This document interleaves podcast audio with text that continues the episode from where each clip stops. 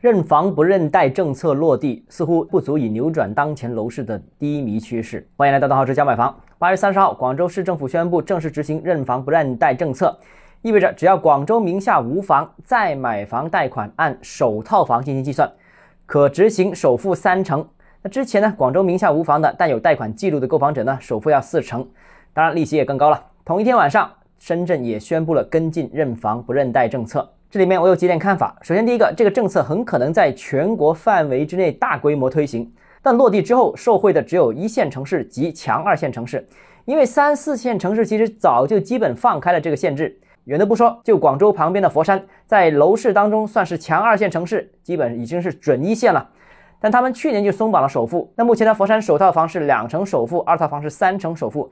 那对于这类城市，认房不认贷，就算落地，影响的只是房贷利率，而不是杠杆比例。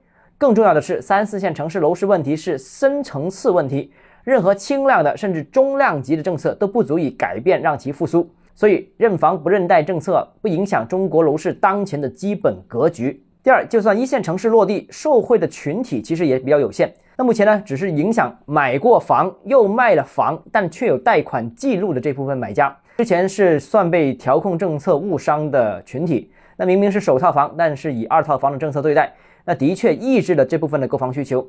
认房不认贷推出对他们的帮助的确比较大，首付也降低了，利息也降低了，但他们毕竟不是市场的主流，总量不算特别多。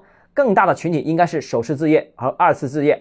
那就算释放了这部分中间被误伤的需求，可能也很难掀起一轮购房热潮。那第三呢？很多人认为这个政策会促进卖一买一的置换需求，我个人认为有，但是帮助也比较小。新政的确可以对卖一买一的这种客户实现降首付、加杠杆、降利息等多种好处，但现在经济这么差，很多人对消费、对投资都非常谨慎，他们也未必敢每月背这么大压力的贷款。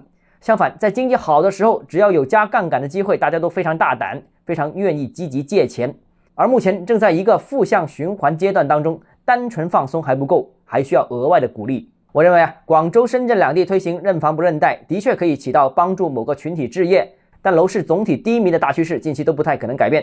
想要市场复苏，必须有更多有力的政策支持。好，今天节目到这里。如果你个人购房有其他疑问想跟我交流的话，欢迎私信我或者添加我个人微信，账号是教买房六个字拼音首字母小写，就是微信号 d h e z j m f。想提高财富管理认知，请关注我。